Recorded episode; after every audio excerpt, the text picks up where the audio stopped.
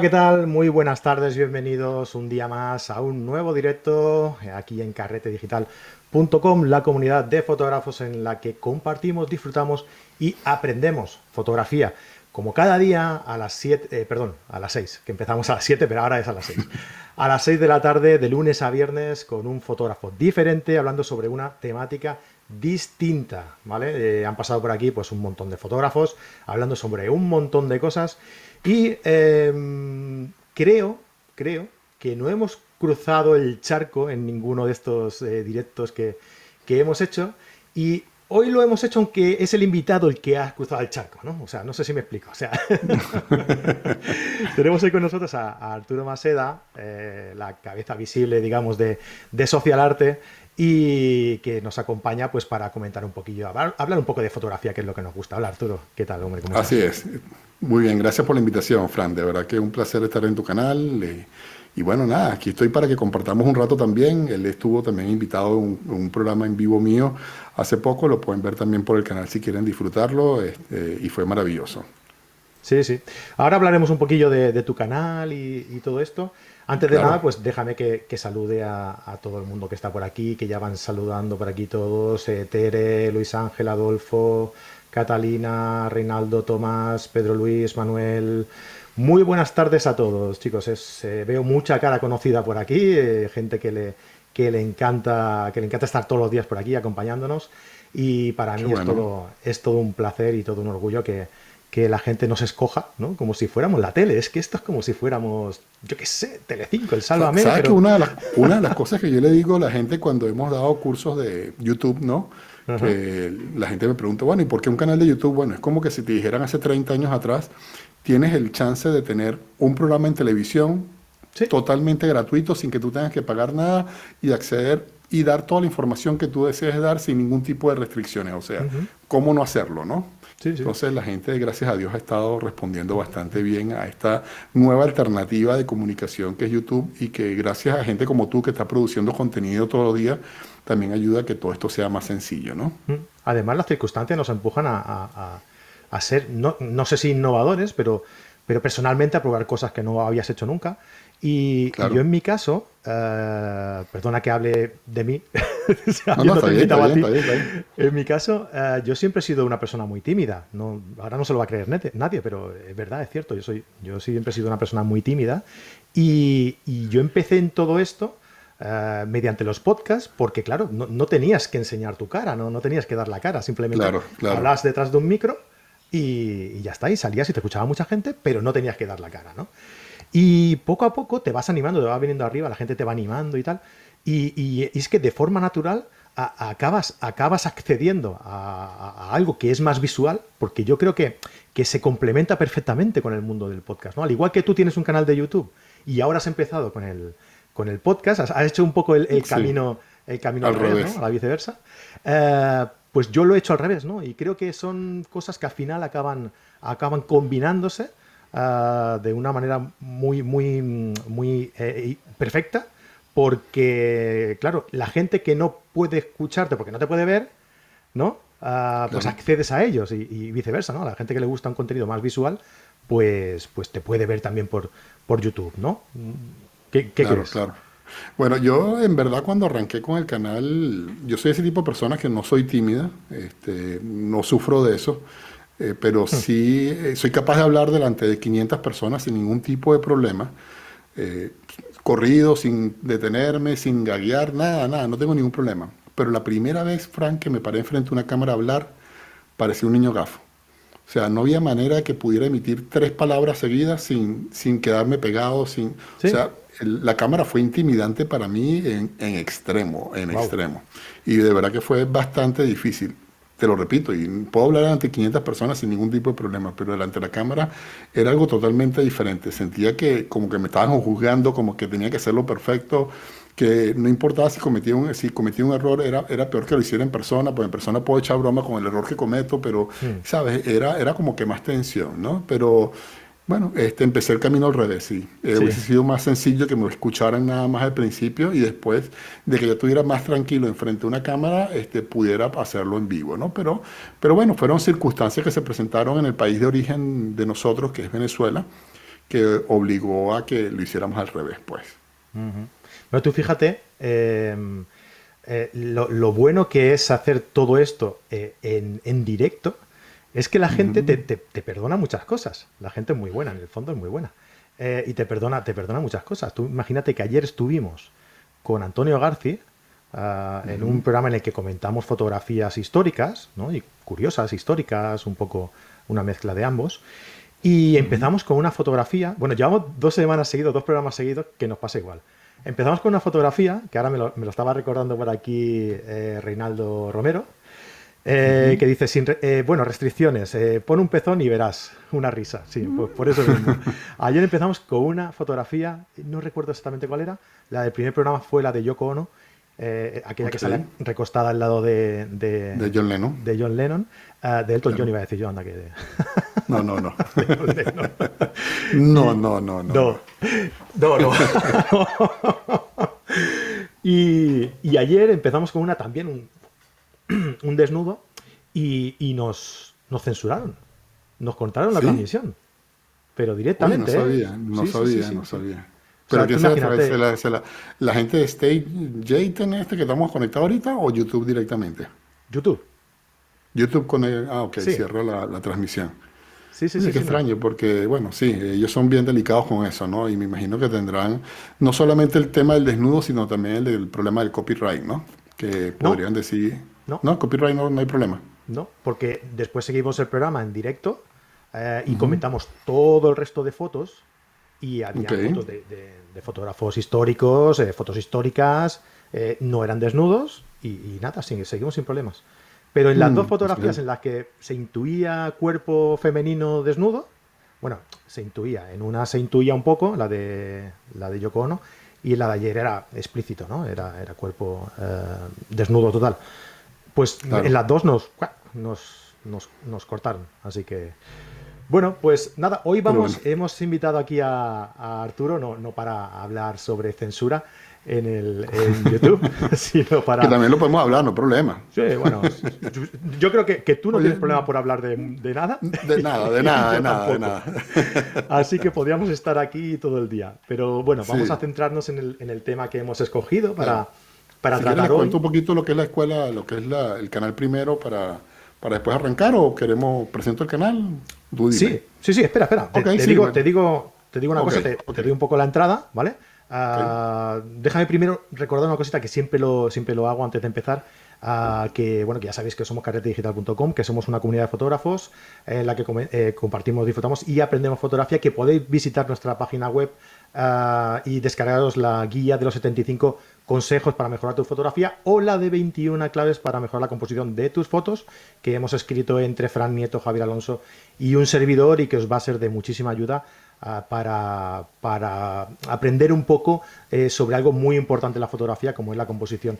Mucho de, mucha de la gente que hay aquí conectada en, YouTube ya la tiene, así que si os ha gustado, pues ir diciéndolo por aquí, que estoy seguro que, que sí, porque me ha llegado mucho feedback, me ha escrito muchísima gente eh, diciendo que le ha encantado, que, que, le ha servido de mucho, que lo va a aplicar en cuanto podamos salir de esta hacer fotos, que lo van a, lo van a aplicar, ¿no? Y nada, pues ya que estamos, Arturo, explícanos un poquillo para quien no te conozca quién eres y, qué, es lo que haces. Bueno, soy fotógrafo, este, aunque estudié dos carreras antes de la fotografía, pero después de unos años ejerciendo esas carreras decidí ser feliz y me dediqué a la fotografía completamente, ¿no? Y sobre todo a la parte de la docencia de la fotografía, que fue lo que más me, me inspiraba a mí como persona, ¿no? Teníamos una escuela bastante grande en Venezuela que llegó a tener más de 300 alumnos entre este, Valencia y Barquisimeto, que son dos ciudades más o menos grandes, son como la tercera y cuarta ciudad más grande de, Venezuela. Y nos convertimos prácticamente en la escuela con más alumnos activos continuamente en toda Latinoamérica durante un tiempo. ¿no? Bueno, y todo esto eh, lo íbamos desarrollando, creamos un diplomado y todo esto. Y después de eso, bueno, vinieron todos los problemas en, en nuestro país y y bueno, los alumnos me decían, Arturo, no podemos salir de casa porque no era cuestión de coronavirus, eran cuestiones sociales y políticas que estaban ocurriendo en Venezuela. Y me dijeron, bueno, ¿por qué no grabas unos videos por lo menos para ir adelantando clases y que no, no nos quedemos tan atrasados, pues y cuando nos reintegremos podamos volver a trabajar, a este, terminar el diplomado lo más rápido posible. Entonces, bueno, yo grabé unos videos, Fran, espantosos, unas vainas que yo decía, Dios mío, yo no quiero ver esto más nunca en mi vida. De hecho, los, los, grabé este, con la computadora, sin micrófono, ¿sabe? Una cosa sin iluminación, nada, o sea, nada yo no tenía ni micrófono, entonces este, las cosas eran espantosas. Y al día siguiente, cuando yo abro YouTube para ver qué me habían dicho mis alumnos, porque obviamente lo tuve que dejar abierto para que tuvieran, yo no, yo no tenía el conocimiento que lo podía dejar privado y, y, darle acceso a ellos. Este, bueno, resulta que me escribe un tipo de Japón, otra señora en Inglaterra, otro señor en Estados Unidos, unos amigos en, en Francia, en Argentina, en México, este, diciéndome que el contenido estaba muy bueno, que, pero que por favor tratara, tratara de mejorar el sonido por lo menos, ¿no? Entonces, este... Sonido es nuestro gran enemigo, ¿eh? El gran enemigo del vídeo. Sí, sí. Entonces, el sonido, el sonido es más importante inclusive que, que, la imagen, ¿no? Para que la gente te pueda aguantar y te pueda ver durante un rato. Entonces, bueno, nada, después de, de hacer ese intento dos o tres veces eh, y viendo la situación en la cual estaba Venezuela, decidimos, mira, hay una oportunidad aquí eh, nos pusimos a investigar en lo que se refiere a canales de fotografía o dedicados a la fotografía y había muy pocos que, eran, que enseñaran completamente todo el procedimiento fotográfico como lo hacemos nosotros. Y bueno, nada, dijimos, bueno, este, ¿por qué no lo intentamos? Y vamos a, vamos a hacerlo, ¿no?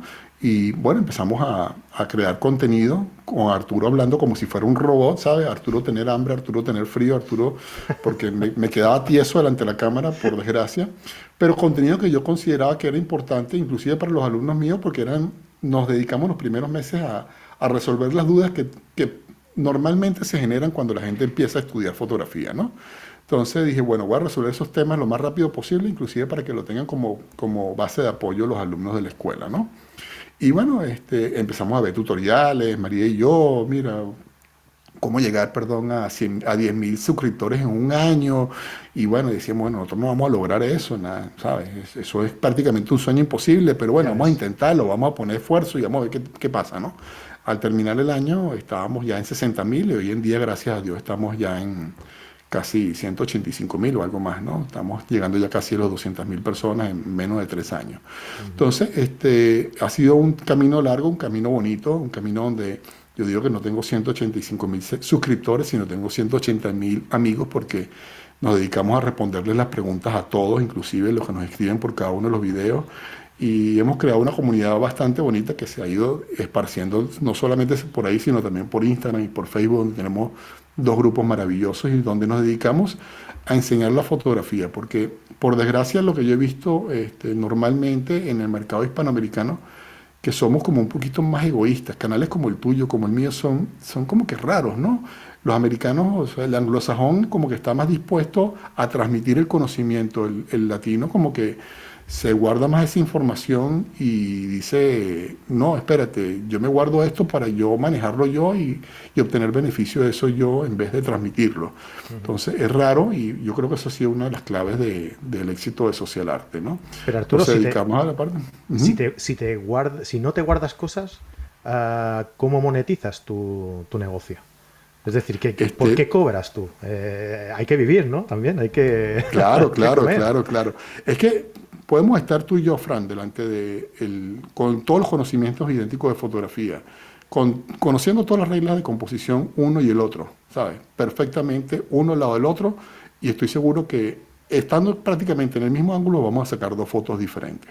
Entonces yo creo que al final lo que, lo que te determina a ti quién te contrata o no va a depender de tu estilo y lo que tú le puedas vender a él. Porque el fotógrafo de hoy en día no puede ser una persona nada más que capte imágenes, tiene que ir mucho más allá. Tiene que este, transmitir en sus imágenes, tiene que darle fuerza a sus imágenes y ni siquiera quedarse ahí, sino que también tiene que este, saber de finanzas, saber de mercadeo, saber de ventas, y ahí es donde viene la diferenciación con respecto a los demás. Porque al final de cuentas, vamos a estar claros tú y yo, o sea, el, el, el ¿cómo se llama? La técnica fotográfica se puede aprender en, qué sé yo, en una semana, en un mes, como máximo. Este, si, si, le dedicas tiempo pues, y lo haces con corazón, rápido lo puedes dominar en, en, un mes. Ahora, ¿qué te diferencia a ti un gran fotógrafo de un fotógrafo que capta imágenes nada más? Bueno, muchísimas otras cosas que no son las que yo puedo transmitir por un canal de YouTube, porque yo puedo decirle, mira, cómo se consigue una profundidad de campo, qué es lo que significa un número guía, qué es lo que significa eh, la ley de los inversos cuadrados, ¿sabes? Puedo explicarle muchas cosas teóricas pero yo siempre invito a mis alumnos, por lo menos, o sea, a, las personas que nos siguen en el canal, que por más que yo les enseñe ahí, eso nunca va a ser suficiente, que siempre tienen que buscar una retroalimentación mucho más allá y más profunda, y por eso siempre les digo, no es suficiente YouTube, tienen que ir más allá. Talleres, este, escuelas de fotografía, hay que asistir, porque esto es un, esto es un medio que ayuda, si es verdad, y que te presta, te da ciertas herramientas para que tú desarrolles eh, ciertas habilidades, pero hasta ahí llega, es muy limitante. Entonces, yo monetizo a través de, obviamente, de lo que le puedo cobrar a los, a los, a los proveedores. Los proveedores al principio tenía que, bueno, pues, escribirle 20 emails para que me mandaran algo, pues, aunque sea un cable. Ah, te lo este, mandan sin decir nada. ahora me mandan un poco de cosas que no necesito y que no sé qué hacer con ellas. Entonces, este, normalmente cobramos por, por, por los videos que hacemos y eh, primero tenemos que aceptar el, el producto, lo tenemos que testear si el, si el testeo es bueno este, y el producto pasa a lo que nosotros consideramos un mínimo de calidad. Este, entonces, si hablamos con el, proveedor y le decimos, mira, sí, nos gustó el producto y si vamos a hacer un video de él, entonces ellos no, no, nos cancelan por el número de suscriptores que tenemos, ¿no? Pero monetizamos a través de eso, monetizamos a través de los miembros del canal que también nos apoya muchísima gente. Este, y bueno, y pronto vamos a estar sacando un diplomado online de fotografía que también vamos a, a ¿cómo se llama? A, hacer una fuente de ingresos para nosotros. Pero definitivamente yo creo que la gente que se guarda las cosas, no sé, o sea, yo no lo veo como, como que eh, si yo, si yo me lo guardo o tú te lo guardas, la información igual está en la web. O sea, el problema de guardártelo, el problema de guardártelo, Arturo, es que alguien se te va a adelantar. Claro, exacto. Exacto, alguien lo va a hacer. Es más, ya lo hicieron, ya lo hicieron. Entonces, cualquier cosa que yo vaya a explicar no, no es nada de novedad, porque ya eso está explicado por otra persona. Si tú ves todos los, los, videos que tengo yo en el canal, tú dices, ¿hay algún video que tenga Arturo que no haya salido nunca en, el, en YouTube? No. Nadie tiene un video que, que sea totalmente original y que nadie lo haya hecho antes, previamente, por lo menos en YouTube. Entonces, este, no está en eso, sino cómo yo lo explico, cómo yo lo, lo transmito. Ahí es donde está la diferencia. Al igual que la fotografía, que la fotografía tú puedes estar, como te dije antes, enfrente del mismo objetivo, con la misma cámara, con el mismo lente, y poniendo los mismos parámetros de exposición y van a ser dos fotos totalmente mm. diferentes. Además, entra, entra un factor también diferenciador en todo esto, que es, eh, y esto, esto es muy personal, esto es algo que yo pienso, que, estoy seguro que es así, ah, pero que es muy personal, ¿no? Em, es, el carácter y, la forma de ser de, del que del cabecilla, ¿no? Del, de la cabeza visible del, canal, ¿no? Al final, eh, la gente eh, se queda con la persona se queda con, al final con el que em, obtiene este feedback, ¿no?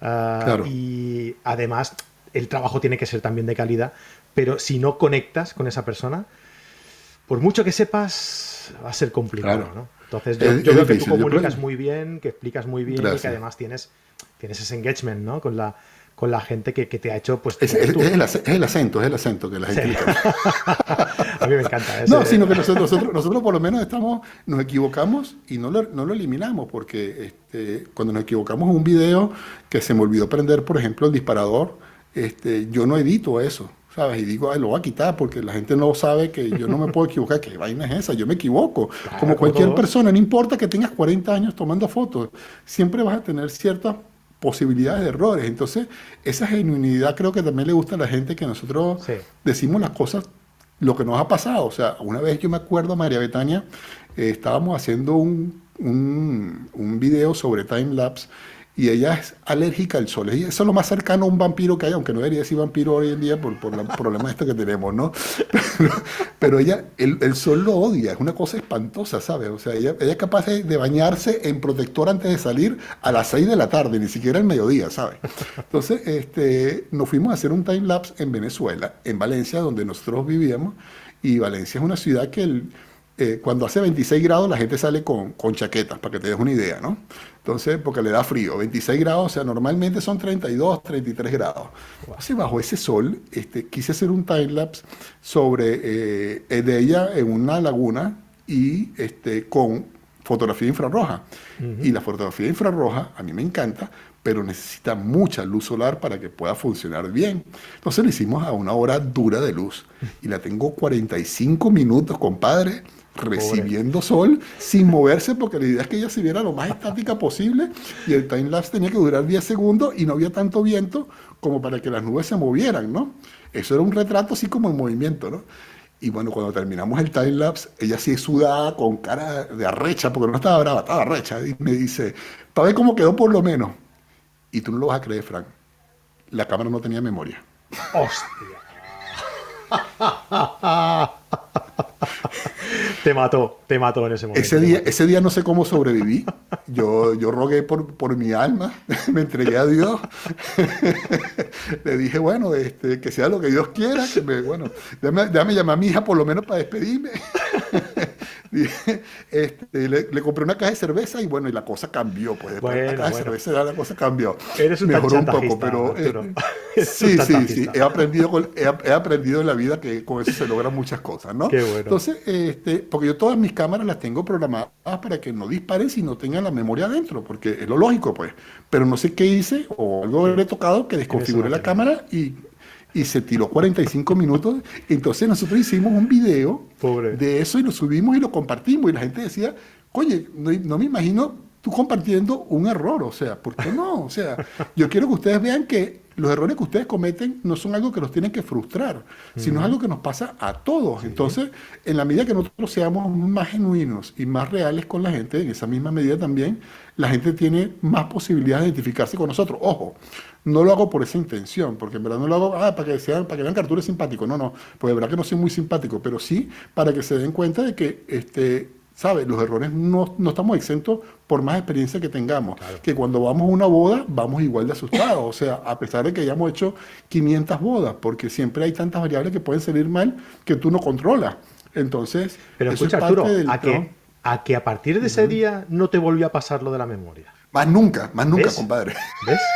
Pues entonces, eso que te pasó a ti, eh. eso que te pasó a ti, a todo el mundo que lo vio, seguro que también eh, le vendría a la memoria, ¿no? De, ostras, aquello que le pasó a, Arturo y a María Bretaña, eh, mm, lo de la memoria, cuidado, vamos a tenerlo en cuenta. que Y eso también sirve, eso también es formación. Sí, porque el, el ser humano, por desgracia, no sé si es por desgracia o gracias a Dios, pero aprendemos eh, de manera más dura por los errores que por, la, por los éxitos, ¿no? O sea, se nos queda más grabado este, y, es normal. Entonces, pero fíjate, tres meses, no, tres meses después, uno, seis meses después nos invita una compañía para que vayamos a Brasil a dar unos talleres y fuimos a Brasil y estábamos en Brasil después, nos quedamos un tiempo ahí, unas tres semanas y resulta que vamos a hacer unas filmaciones cerca de la casa donde nos estábamos quedando, un bosquecito, una broma. Y María Betania dice, yo organizo todo, pues ¿sabes? después de esa broma ella quería que siempre organizara las cosas y se le quedaron, y a ella se le quedaron las memorias también y también lo volvimos a grabar. Y se nos quedó la memoria y, salió corriendo ella en plena filmación y esa parte no la editamos. Entonces, este, sí, sí tratamos de, de comunicarnos con la mayor genuinidad y, ojo, también siendo los más responsables y también siendo este, lo más profesional posible, pero eso no significa que la educación no tiene que estar reñida con la diversión. Eso es algo que yo considero que, es básico, ¿no? Y he sufrido como... Nosotros aquí en Carrete Digital lo que intentamos es, lo que yo siempre digo es eh, eh, que intentamos formar mientras entretenemos, ¿no? Eh, claro. Yo, a ver, yo soy un fotógrafo que, que, no soy muy técnico, yo soy más práctico. ¿Vale? No, no me gusta tampoco empezar que si los sensores, que si no sé qué, no, no, no me va. Pero sí que, sí que eh, me gusta traer a gente y ser mediador de, gente que es muy buena transmitiendo y comunicando, ¿no? Así como yo, pues. Por ejemplo, ¿ves? o Chema ¿no? ¿Eh? sí, Chema exacto. pues, eh, pues claro, entonces, ¿qué pasa? Que esa es una forma, yo, estoy aquí a lo mejor un poco, doy un poco el, pie a, que la persona que invito de todo lo de sí, ¿no? Y, yo con eso me conformo. Yo no, yo no quiero tampoco eh, que nadie me, conozca como un gran fotógrafo, como un gran técnico, porque no lo soy. Entonces yo no pretendo ser algo que no soy.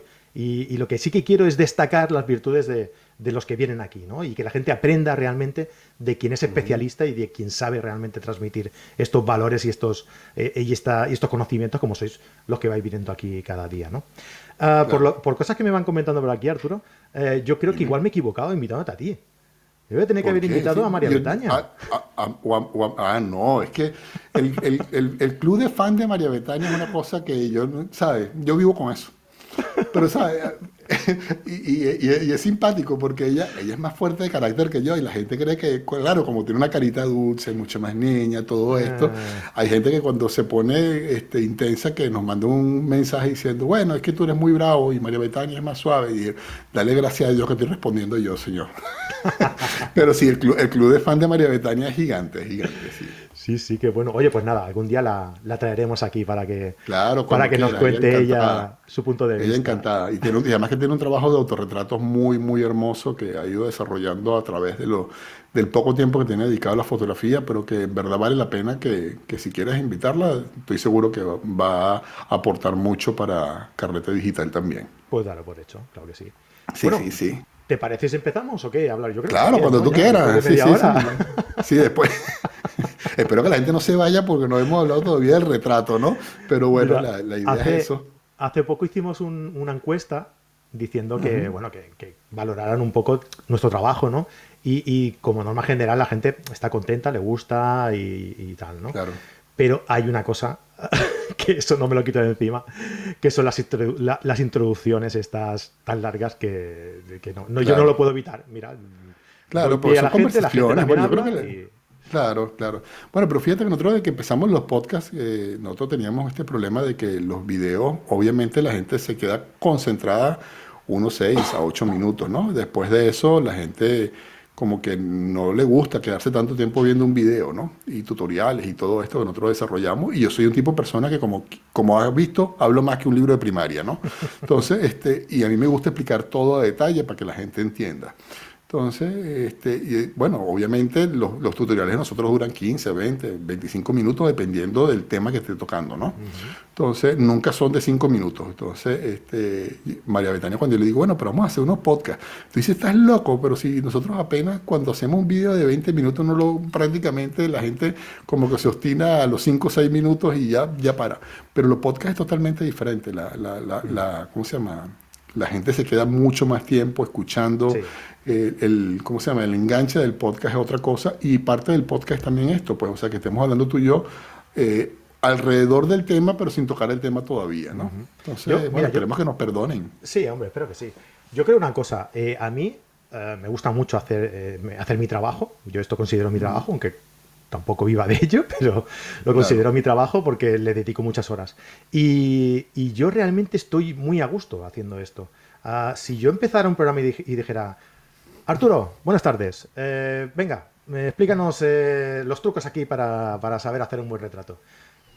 Introducir a una persona eh, en una comunidad que a lo mejor hay gente que no lo conoce y es como muy frío, ¿no? Y, la, sí, sí. La, prueba de esto, de que esto es, yo creo que es bueno, ¿no? Hasta cierto punto, es que con, con, la gente que suelo entrevistar, normalmente, hay de todo, pero normalmente me, luego nos seguimos hablando siempre, ¿no? Y, esto quiere decir, pues, que, que, hay una buena relación, que, que, la gente está a gusto cuando viene, y yo me quedo con eso. Si hay gente que luego que no le gusta, oye, pues no podemos gustar a todos. La verdad es que esa Definitivamente no, es, no, no, no, es posible, ¿no?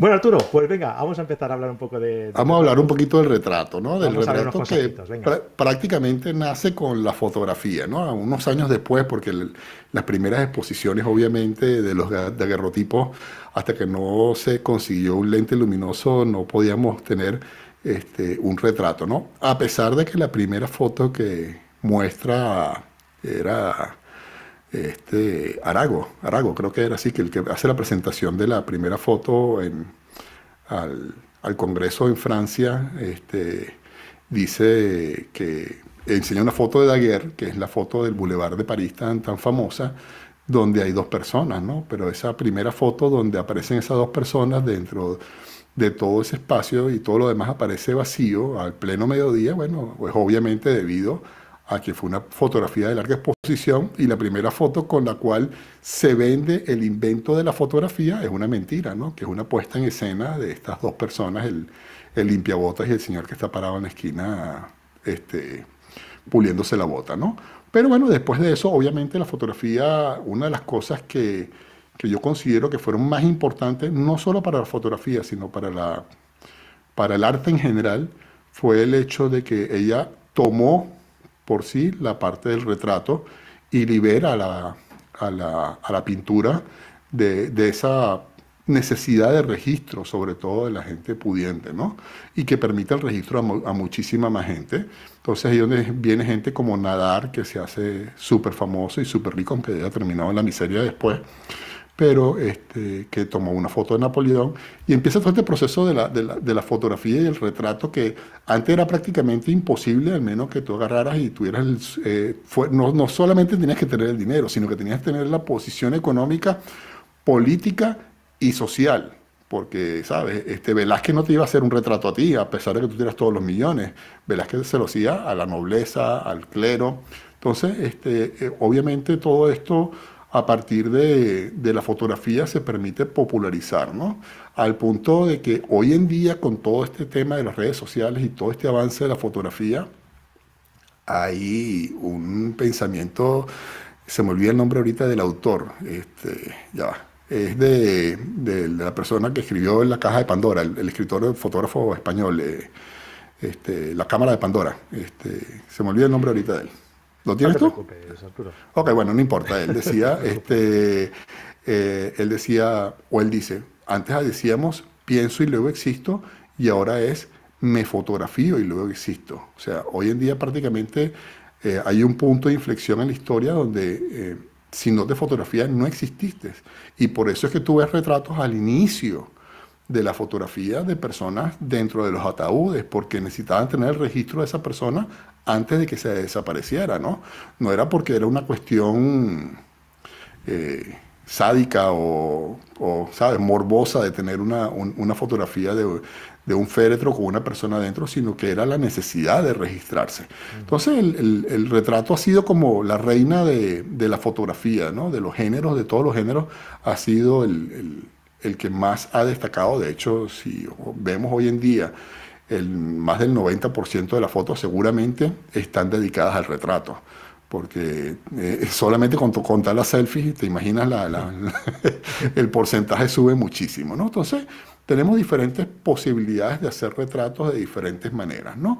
Ahora, ¿qué es lo de que destaca un retrato de otro retrato? Yo creo que es lo importante y por lo cual tanta gente ahora está buscando estudiar fotografía, porque independientemente de que quiera vivir de eso o no, hay personas que están trabajando o quieren ser influencer, entonces entienden que la imagen es importante y dentro de la imagen también este, lo que yo transmito con mi fotografía o con mi imagen es sumamente importante. De hecho, este eh, Hitler, por nombrar un caso famoso, dedicaba horas con un fotógrafo a estudiar poses, a estudiar expresiones corporales para que se viera más rudo y lo trabajara con fotografía. Entonces, este, la gente cada vez se está especializando más y cómo logro imágenes más impactantes, ¿no? ¿Para, ¿Para qué? Para, bueno, para tener una mayor influencia sobre los demás, obviamente, ¿no? Entonces, ya tú no ves a una persona, tómame una foto ahí, no, espérate, este es mi lado bueno, este es mi lado malo, esta es la luz que yo quiero, esta es la luz que yo no quiero, este fondo no me gusta, este fondo sí me gusta, ¿qué es lo que quiero transmitir? Ya el retrato no puede ser una actividad de registro nada más sino tiene que ir un poquito más allá para que esa persona destaque. O sea, ¿cuántas fotos no hay de una persona quizás tomándose con un celular y atrás la, la Torre Eiffel, ¿no? O, o, el Arco de Triunfo, lo que sea, cualquier, cualquier monumento que pueda, que pueda haber. Entonces, hoy en día tenemos que ir un poquito más allá y cada vez como la fotografía se ha popularizado de una manera este, increíble debido a que el acceso ha sido mucho más sencillo y cada vez las cámaras de los celulares son, eh, hacen mejores imágenes, todavía no comparables obviamente con una DSLR o una mirrorless, están muy lejos de eso, pero cada vez son mejores y mucha gente esa calidad es más que suficiente, entonces están en la búsqueda de cómo transmitir mayor fuerza a través de la, del retrato, ¿no? Entonces, este, hay cosas que uno tiene que tomar en cuenta al momento de hacer un retrato que son para mí indispensables. Lo primero es la luz. La luz es como la base de la fotografía y sin una buena iluminación tú no vas a lograr una, un, algo impactante. De hecho, ahorita yo estoy iluminado por una luz artificial que está aquí arriba, que el, eh, está lateral, no la tengo totalmente frontal, porque si no nos genera sombras, nos genera esto. Cuando hacemos una, una, fotografía de un retrato con un flash de la camarita que la levantamos y que todos cuando hicimos esa foto la primera vez dijimos, bueno, pero qué vaina es esto, esto es horrible, todo lo que salió aquí y no entendemos por qué. Es por eso, es por iluminación, porque la iluminación es totalmente pareja y te deja la foto totalmente plana que parece un fresco al final, ¿no? En vez de una, una pintura bien hecha. Entonces, la luz es importante. ¿Cómo voy a trabajar la luz? ¿Cómo ¿Qué tipo de la calidad de luz? Y no estoy hablando de luz artificial, estoy hablando de luz natural. Quiero trabajar con el cielo despejado, quiero trabajar con el cielo nublado, quiero trabajar qué sensaciones me da la luz y qué transmite esa calidad de luz o esa direccionalidad de luz en un momento dado. Entonces, el primer punto que la gente debe aprender a manejar para poder destacar su retrato definitivamente es la luz, ¿no? El segundo punto que yo considero que deben de tener en cuenta son las cosas básicas de composición, pues, que es lo que debo tener cuidado. Eh, sobre todo lo que debes evitar, pues. O sea, no, que no salga un poste por aquí atrás en la cabeza de la persona, ¿sabes? O que no... Corte de forma transversal. Transversal, que haya objetos atrás que sean distractores, que, bueno, este, que no cortes la parte de abajo y sin, sin, sin cortar la parte de arriba. este, hay cosas que son básicas que la gente tiene que entender para poder este, tomar en cuenta. Por aquí está María Betania. ¿Sabe María Betania? ¿Sabe lo que me está diciendo aquí Fran? Que se equivocaron de invitado. Porque la gente está pidiendo a María Betania, no están pidiendo a Arturo. Sí, sí, sí, el, club de fan tuyo está por ahí, ¿sabes? Escribiendo. ¿Y por qué está el pelón ese y no está María Betania? Entonces, bueno, este, ya sabes que estás comprometida con Fran en un momento dado para que salga un... Lo hacemos en directo aquí, invitamos a María Betania ella, que, a que ella, le da, ella le da pena, ella, aunque tú no lo creas, ella es penosa. Entonces, pero sí. Sí, espera, define penosa porque aquí penosa quiere decir otra cosa, ¿eh? Ah, no, penosa es tímida. Ah, perdón. tímida, o sea, le cuesta trabajo para hacerlo, pues. No, no, no, pues ya, te, digo. Penosa es un problema del castellano, lo hablamos como en, no sé, todos los países de, América y, España y otros más, pero eh, los modismos de nosotros son tan diferentes y significan tantas cosas diferentes que. Sí, a la, inversa también pasa en ocasiones. Sí. Eh, sí, sí. Arturo, tenemos por aquí una coña que. Eh, mira qué belleza eso que está allá atrás. Mira, esta, esta es mi presentadora, ¿ves? Ven, María. Sí, tan bella. Ven, di hola a la gente. Di hola a la gente. Di hola, Arturo. Hola, María, ¿cómo estás? Bien. Bien, ¿cómo vas con ese encierro? ¿Te estás portando bien? ¿Estás haciéndole la vida de cuadrito a papito? Dice. No. ¿Ah, sí? No, es que no te he escuchado, papá. ¿Qué piensas sobre el retrato para, eh, infantil? No te he entendido. ¿Qué piensas del retrato infantil? Dile. ¿Por qué lo tengo que decir? Para preguntarle, para hacer una pregunta a él. ¿no? Claro, porque estás como, como moderadora, tienes que hacer la pregunta. A ver, yo te ayudo. Ella también es penosa. También es penosa. Sí, sí. viene con el nombre, viene con el nombre. Sí, es María, ¿verdad? Son tocayas. Sí, sí, por eso, por eso. Te decía que tengo la, la, coña aquí de que si algún día llegamos a 5.000 me gustas, ¿vale? Voy a sortear un jamón. En principio, era, en principio era que iba a regalar un jamón a todos. Pero me está dando mucho respeto que algún día llegue a 5.000 me gustas y no, pueda hacerlo. Retráctate, ¿viste? Porque... retráctate, porque sí, sí, eso ha costado un dinerillo, ¿eh? Sí, sí, sí. No, eso, eso te lo digo de verdad. Si llegamos algún día a 5.000 a 5.000 likes, yo sorteo un jamón. Aquí queda dicho. Claro, ya puedes seguir hablando. Bueno, ok. Este, hablando de la pregunta que me quiso hacer María, que no me la hizo sobre la, fotografía infantil. porque, ella quería, ¿eh? porque ella quería. Ella, lo intentó, sí, yo sé que lo intentó. Pero eh, lo más importante en ese tipo de retratos que yo le, le reclamo a la gente cuando hace ese tipo de retratos es que la tomen desde arriba. Entonces, eh, que mm. algunas veces funciona, ojo. No es que no funcione, pero la mayoría de las veces no funciona. Déjenme explicarles algo a todos ustedes. Los niños por naturaleza son desproporcionados, son cabezones, todos, más que yo, que ya es bastante decir. ¿Ok? Entonces, lo que usted apunta, que está más cerca de la cámara, se ve aún más grande. Entonces, si usted apunta desde arriba, lo primero que se va a ver es la cabeza y después el cuerpo. ¿Qué es lo que va a pasar entonces? Que el niño va a quedar más desproporcionado de lo que normalmente es, porque esa es su naturaleza hasta que se desarrolle. Entonces, el primer consejo que yo le doy a una persona que va a hacer fotografía de niño es, compadre, póngase, o comadre, póngase a la altura del niño. Y hacer exactamente al nivel de la visión del niño y empiece a hacer fotografía desde ahí. Porque para que no lo pongas más pequeño y menos, este, eh, más deforme de lo que normalmente ya es. Entonces, esa es la, primera parte. La segunda es tener paciencia. Yo no, no ¿sabes? Eh, yo los pongo a, inclusive a jugar con la cámara para que se diviertan, para que vean, para que, ¿sabes? Yo les enseño las fotos, nos reímos, echamos bromas, me revuelco con ellos en el piso. Eso es un desastre.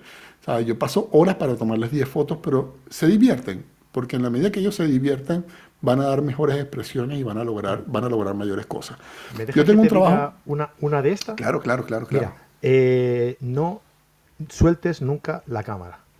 No te la quites nunca de la cara cuando estés en el eh, fotografiando, haciendo una sesión de, de niños. Porque siempre van a ver los mejores momentos en el momento en el que bajes la cámara. O sea, Pero si le dices una broma, si le dices lo que sea para que te conteste, no, claro, claro. no te la quites nunca de, de, No, no, cuando estoy echando broma con ellos, no, pero siempre le enseño la foto y le digo, mira, ven acá para que aprendas, tomen la foto, todo esto, para que se sientan más a gusto. Para mí es importante que ellos se sientan integrados en, la, en el proceso fotográfico para obtener el mejor, el mejor resultado de, esa sesión que esté haciendo, ¿no? Y yo me acuerdo una vez eh, estaba con, con, Valeria, mi hija. Mi hija ya llegaba un momento, claro, cuando teníamos, cuando Valeria tenía tres, tres años, yo no sé, tendría, ¿sabes? Cerca de 50 mil fotos ya del registro mía. Una broma que ya a los tres años me decía, papi, aquí no, en este fondo allá, esta luz mejor, aquella, ¿sabes? Ya con tres años sabía lo que ella quería en cada una de sus fotos, ¿no? Te enseñaba ella a ti. Sí, sí, ella era la que decidía, pues como una modelo. Entonces tú la veías en el colegio con los demás niñitos que yo llevaba mi cámara para hacer el registro de cualquier actividad que tuvieran en el colegio. Y, y, todos los niños aparecían así como con los vasitos cruzados sin saber qué hacer y mi hija era así. ¿Sabes? Modelando como si, y con tres años, ¿no? Tenía Entonces, claro, claro, pero la niña tenía ya cierta experiencia y el papá la había vuelto loca con la fotografía, que ya sabía cómo comportarse y cómo trabajar con la fotografía. Pero el 99% de los niños no. Entonces, un, una, un consejo que yo le doy es eso, intégrenlo, busquen, este, establezcan primero el espacio donde quieren fotografiar, porque si quieren fotografiar en estudio es sencillo pero si quieren fotografiar fuera de estudio, quieren fotografiar en exteriores, no lleguen con el niño a ver dónde carrizo van a tomar la foto. Tómense una hora antes, dos horas antes, preparen el lugar, vean cuáles son los desenfoques que ustedes quieren, qué es lo que van a querer de fondo, para obstinar en lo menos posible al niño, porque el, el, nivel de concentración de ellos es muy poco e inmediatamente se obstinan. Entonces, este, es importante la preparación para ese tipo de fotografía. Entonces, sí, sí, esos son los consejos que yo le puedo dar a una persona para, para, trabajar con niños, ¿no? Y si está trabajando con recién nacidos, que lo he visto muchísimo y de verdad que me parece un crimen, es trabajar con flash. Si acaso con luz continua, que me parece que está bien, pero el flash, este, al menos que esté muy lejos y algún, una potencia muy suave, yo no lo trabajaría porque inclusive le puede hacer hasta daño al bebé. Entonces, este, siempre trabajo con, con, con luz natural o con luz continua cuando estoy trabajando con niños muy, pero muy pequeños, pues. ¿Con recién nacidos eres más de, mm, de fotos de postureo eh, o eres más de foto de contacto? O sea, me refiero, Ah, se ven un montón de fotos por ahí de recién nacidos con metidos en, una, cestita, con el gorrito, con Dentro de una lechuga y esa cosa. No, no, yo, esas fotos las odio. Esas fotos las odio. yo, no puedo, yo no puedo. O sea, eso va más allá de mi fuerza. Yo le intento, pero esa foto que, que el papá siempre lo tiene en el brazo, ¿sabes? El niñito y todo esto, que hay como 5 millones de fotos iguales a esa, ya que es, que es una foto muy bella, pero ya está bien, ¿sabes? Ya hay que superarlo. Este, yo creo que el, el, el fotógrafo, al menos que la persona te lo pida, yo quiero una foto de este, y bueno, uno se la hace porque uno está complaciendo al cliente, ¿no? Pero a mí me, me, parece que las fotos de contacto visual, de hecho, mi fotografía de retrato siempre ha sido más tipo documental, a pesar de que sea este, fotografía de registro de una boda o lo que sea, siempre ha sido más documental. Yo tengo un trabajo que hice una vez sobre los yazos. Los yazos son una comunidad de payasos de hospital que hay en, en Venezuela de la cual yo fui a hacer un trabajo fotográfico de ellos por, por, los estudios que estaba haciendo de fotografía en ese momento, y al final me convertí en un payaso de hospital como ellos, iba con mi, con mi uniforme de payaso y, iba echando broma y con mi cámara ah, montada, ¿no? A tomar, bueno, no es tan bueno porque la primera vez que me dijeron vamos a tomar fotos, me llevaron a, al, al ¿cómo se llama? El departamento de oncología infantil. y fue, fue, fue rudo. Mm. Tomé dos fotos y salí a llorar por 45 minutos y después fue que pude volver otra vez a entrar y, tomar fotografías. Pero salieron unos retratos maravillosos. Pero yo estaba, no estaba pendiente de, la luz, ni estaba, sí estaba pendiente obviamente de la iluminación para tener una buena exposición, pero estaba pendiente era del contacto visual del sentimiento, de la expresión corporal. Yo creo que cuando la gente te compra una imagen, te compra una imagen por lo que le transmite la imagen. Y la luz es importante, la pose es importante, pero lo que transmite la imagen, sobre todo cuando estás hablando de un trabajo documental, como el que tú enseñaste ahorita, esa fotografía que tú pusiste que me, me extrañó muchísimo, me extrañó muchísimo. Yo lo, solamente una vez en la vida, Frank, he participado en un curso de fotografía. Mandé esa foto hace muchísimos años. Es una foto que tomé yo en, en los llanos venezolanos y ese, esa foto fue Premio Nacional de Fotografía en lo que se refiere al área de retrato. Es la única vez que lo hice. Y esa fue la foto que tú escogiste, que me agarré una foto de tuya del, del, ¿cómo se llama? De la página web, y fue esa. Sí, no, no, la he cogido, no la he cogido porque viera premiada ni nada, simplemente de, no, no, que todas las que había, dije, mira, esta me gusta la expresión ¿no? del, del, del modelo que, que sale en la foto. Eh, me gusta mucho la expresión, me gusta mucho el, el detalle, el retoque, eh, eh cómo has remarcado, cómo has eh, marcado las, las facciones del, de la mm. persona. por todo ese conjunto de cosas es, que las cogí. No, tenía ni idea que había sido. Sí, y la gente, me pregunta, ¿y eso lo hiciste cómo? ¿Con, ¿Con flash? ¿Qué hiciste? ¿Qué tipo de iluminación utilizaste? ¿no?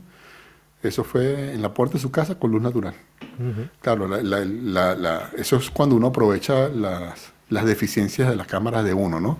El rango dinámico, cuando el rango dinámico tú sabes que lo que está atrás está lo suficientemente oscuro, tú lo puedes ver, tú lo puedes visualizar lo que hay adentro de la casa, pero sabes que tu cámara, el rango dinámico no va a dar entre la diferencia entre el brillo de la cara del sujeto y el fondo.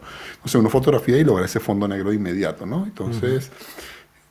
Fue un retrato que hice este, caminando por una parte donde trabajaban con, con extracción de arena para construcción en un río muy famoso en Apure. Este, y estaba ese señor que era una persona que estaba ahí, pues, y, le, hice el retrato. Y de verdad que es un retrato bellísimo, pero yo hago muchos retratos de ese tipo. Me, me, encantaba la, fotografía de calle, como, como se dice, o la fotografía documental. Tengo trabajos documentales este, bastante grandes dedicados a la fotografía. Uno es el trabajo de los yazos, eh, donde tengo un trabajo sobre los niños todo esto. Y este, y también tengo un trabajo sobre una persona que vivía en una situación muy, muy, muy, muy precaria en Venezuela, en, una caseta telefónica. Imagínate, una familia completa que vivía en una caseta telefónica. Este, eso uno no se lo puede imaginar, claro, una caseta esa de 3x3, ¿no? Entonces, este, donde habían varios telefonitos allí, ahí vivía. Entonces, este, me ha gustado mucho el retrato, la parte, la parte, sobre todo la parte documental del retrato, y es importante, no sé, yo lo veo como que la fotografía le da a uno tantas cosas que uno de alguna manera tiene que devolver parte de eso, ¿no? Y tengo un cuento importante de, sobre el trabajo de los yazos, porque ese trabajo de los yazos eh, lo terminé a hacer pues, fue por un proyecto para graduarme de lo que estaba estudiando en la fotografía y todo esto, ¿no? Y fue un proyecto que cuando la gente lo evaluó, eh, este, el salón estaba llorando. De hecho, yo no lo pude presentar porque no, no, no, no me daba el corazón para presentarlo por todas las imágenes que hay, ¿no?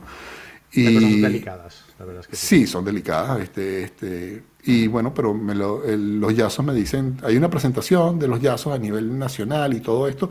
Lo digo por historia para que la gente sepa que cuando toma un retrato, hágalo con amor, hágalo con cariño, vea lo que está haciendo porque uno nunca sabe hasta dónde puede llegar ese retrato o qué influencia puede tener ese retrato en las demás personas, ¿no?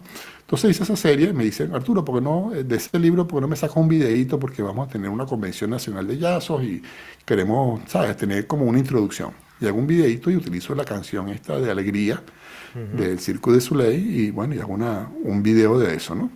Bueno, entonces poco yazos llorando y todo esto, ¿no? Todos estábamos llorando, abrazados casi por lo bonito, pero este, por otro lado, el, el, administrador del, de los yazos en Venezuela me dice, Arturo, yo quisiera que tú me dieras una copia de eso. Le digo, claro, eso es ustedes, pueden agarrarla cuando tú quieras, o sea, yo no, de esto no quiero sacar ningún beneficio. Y me dice, y le, pero si te le pregunto, bueno, ¿para, ¿para qué lo quieres? No, quiero presentarlo para que, para que la gente entienda de qué se trata esta fundación, ¿no? Y lo, lo, que pasó fue lo siguiente, Frank, que ese año, cuando él, él fue a hacer el recorrido de las empresas, a que vieran lo, a que y demostró, perdón, los retratos que yo había hecho con toda esta presentación en PowerPoint y todo esto, con la música, bueno, no era una presentación, era un video, pues, un tipo video. Él recogió 10 veces más de lo que había recogido el año anterior en, en, beneficio de la, de la de, ¿cómo se llama? De, la sociedad, pues de la fundación de los yazos en Venezuela. Entonces, este, después sacaron un libro de eso, o sea, fue algo bien bonito, pero lo importante es eso, que uno cuando vaya a hacer un retrato tenga la oportunidad de captar el momento preciso, pues tener la visión para estar viendo qué es lo que está pasando, cuándo está ese contacto, cuándo hay esa emoción que tú quieres registrar. La emoción es tan o más importante que la luz, porque es lo que al final le va a dar fuerza a la imagen. Sí, una, una imagen, un retrato sin, sin transmitir, es una persona, se, se convierte en una fotografía muy plana muy inerte ¿no? de, emociones.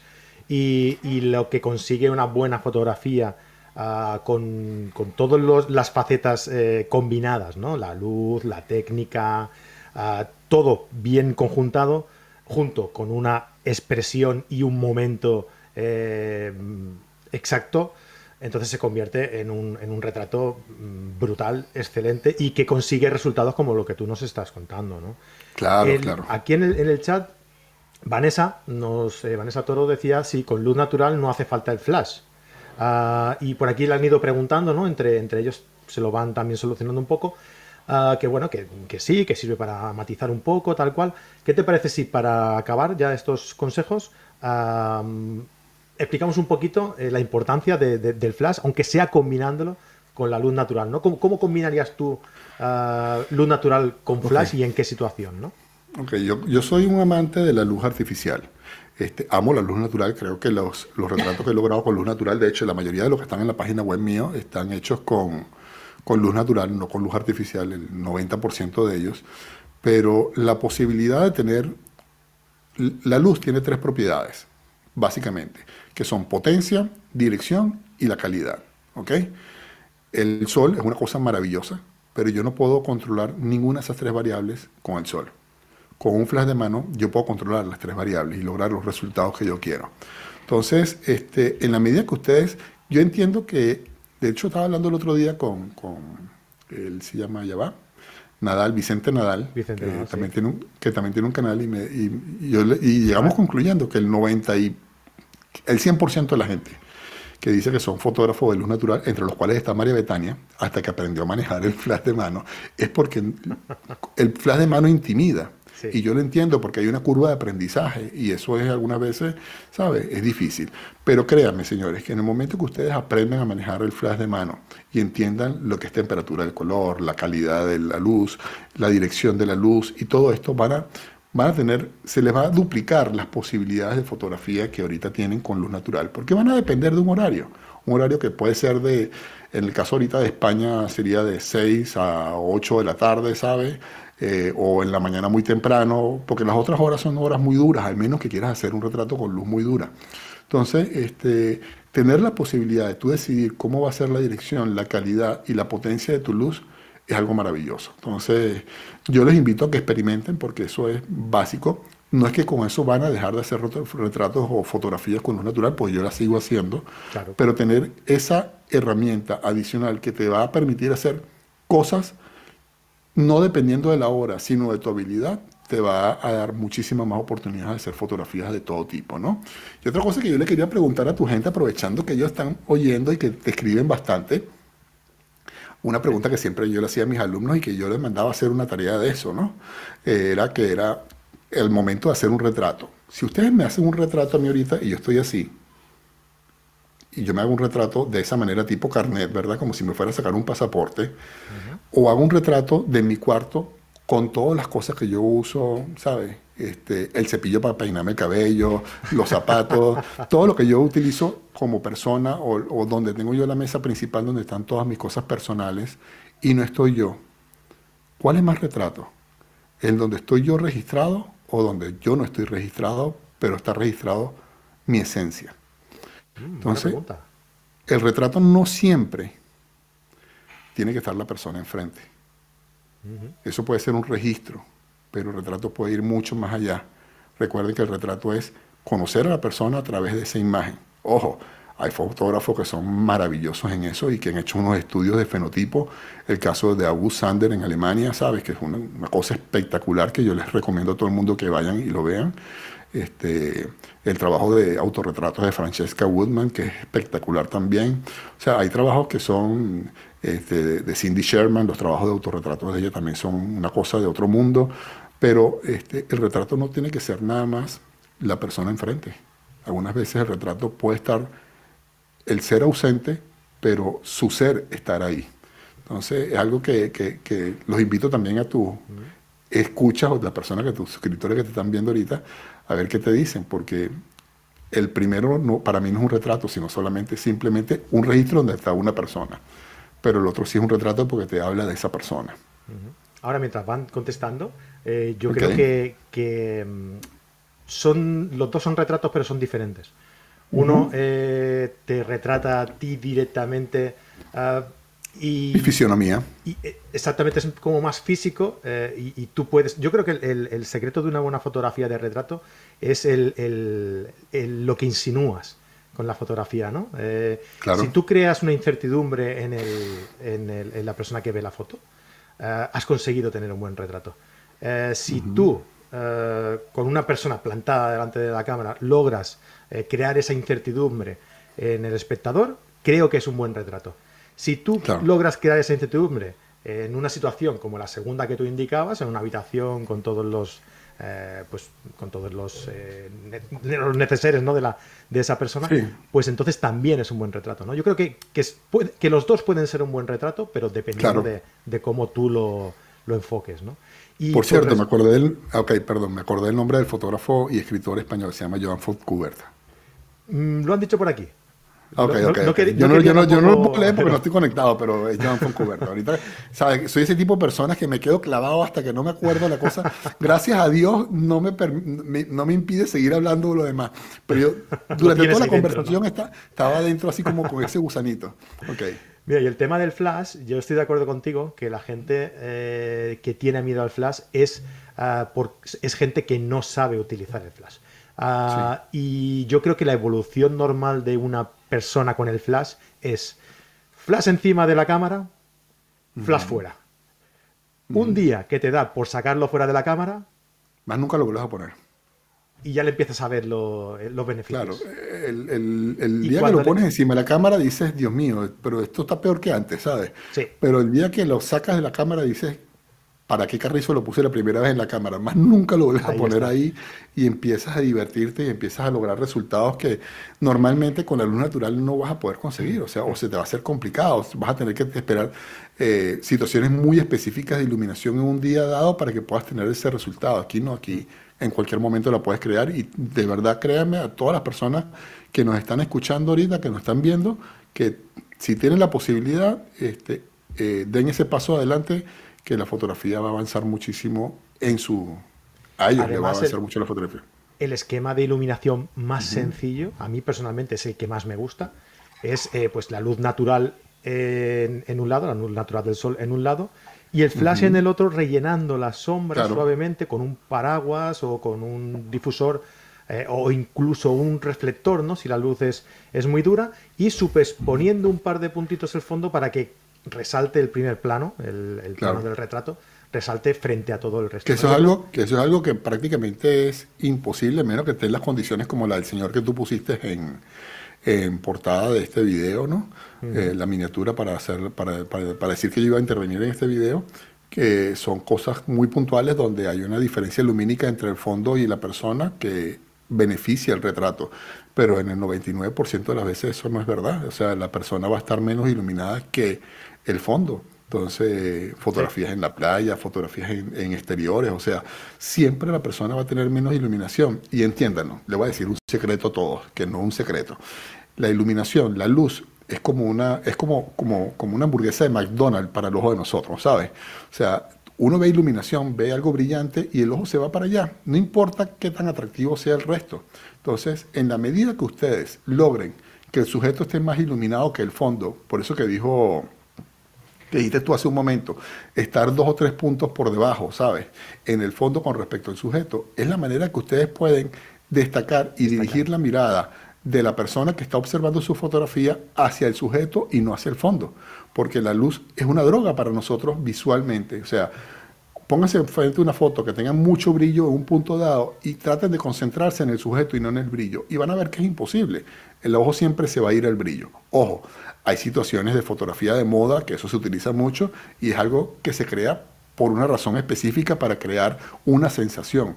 Pero normalmente este, cuando estamos hablando de retratos ya tipo corporativo, retratos de este tipo como el que estamos enseñando aquí, el que te enseñaste aquí, se busca siempre que el sujeto tenga más brillo que la persona. Entonces, eso normalmente, el, más del 90% de las veces, no lo van a poder lograr con luz natural. Y van a tener que tratar de resolver ese problema después en edición. Entonces, este, que no es mejor hacerlo de una vez directamente con un flash o con un tipo de iluminación que te permita. Las diferencias son notables y en la medida que ustedes lo aprendan a hacer, créanme que se van a divertir y van a tener muchas más posibilidades de transmitir lo que ustedes quieren transmitir en sus imágenes. Mira, por aquí van comentando, Arturo, que como norma general es, la segunda opción que, has dado, ¿no? De, retrato, ¿no? De que transmite más, pues... Sí, que me dice más de la persona, ¿no? Sí, sí, sí, sí. sí.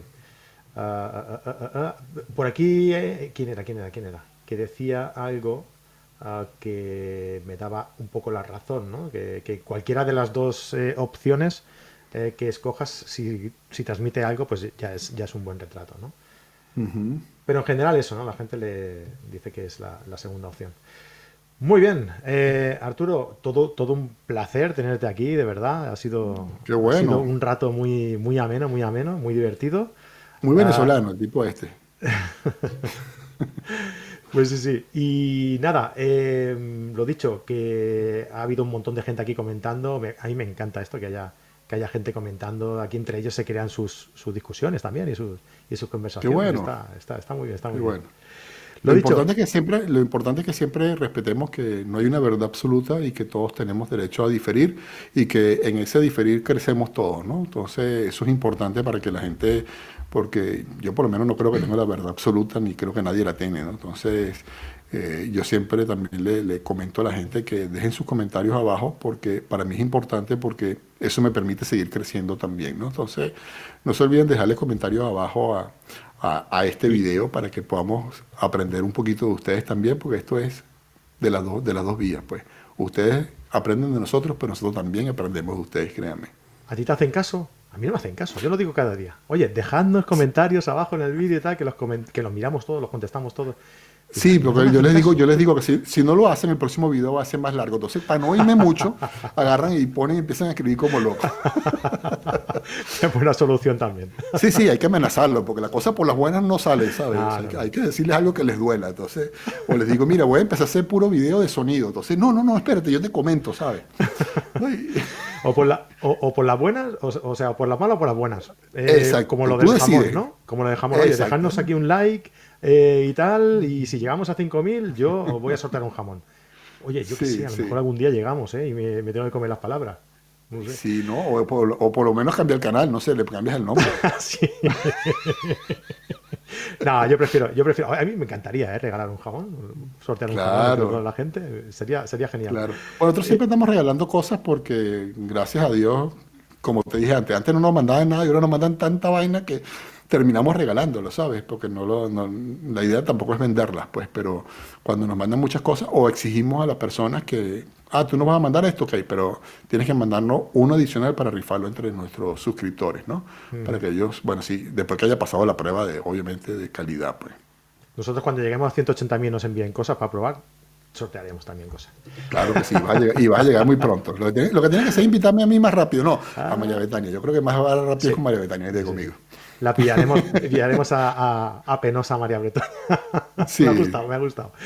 Eh, Arturo, ¿dónde, ¿dónde podemos encontraros? He puesto en la descripción del, programa abajo, he puesto tu canal de YouTube, pero si, te, si quieres poner, eh, si quieres indicar algún otro sitio donde la gente puede encontrarte. Sí, también nos pueden buscar por Instagram, que en Instagram siempre, estas semanas hemos tenido unos, unos retos increíbles porque la gente obviamente ha estado obstinada dentro de casa y la idea era, bueno, ¿cómo, ¿qué puede hacer, qué podemos hacer nosotros como Social Arte para ayudarlos a ellos? Entonces, hemos contactado varias compañías y esas compañías nos han dicho, nos regalaron primero la licencia de Luminar, después nos regalaron unas luces RGB que, que es de la gente de GBM, que son el reto de esta semana, donde la gente tiene que tomar fotos con luces de colores y también la semana que viene nos van a regalar unos filtros de densidad neutra a la gente de Freewheel para que... Ah, muy bien. Este, vamos a hacer unos... Sí, sí, son increíbles. De verdad que son tal cual como los de Polar Pro, pero a mitad de precio. Pero este, yo tengo los dos, los dos me parecen maravillosos. Los de Polar Pro me parecen que están construidos, que bueno, pues, prácticamente le puede pasar un carro por encima y no le va a pasar nada.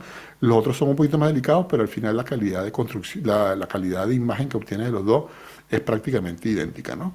Entonces, este, eh, yo los contacté y, hemos, y vamos a seguir contactando todas las semanas a un a una persona, a un fabricante que le hayamos hecho algún video para pedirle que nos apoyen y nos manden equipos a las personas que participen. Entonces, si están aburridos en sus casas, si quieren eh, unirse a esta comunidad y, empezar a participar para tener la posibilidad de ganarse algo de esto, háganlo porque estamos regalando muchas cosas. No nosotros, pues no lo estamos regalando nosotros, es mentira, lo están regalando los fabricantes. Eh, yo, por ejemplo, a la gente de GBM le dije, mira, este, necesito que me mande una luz, no, no, te voy a mandar una, te voy a mandar dos. A la gente de, de Freewheel le dije, necesito un filtro por lo menos para rifarlo.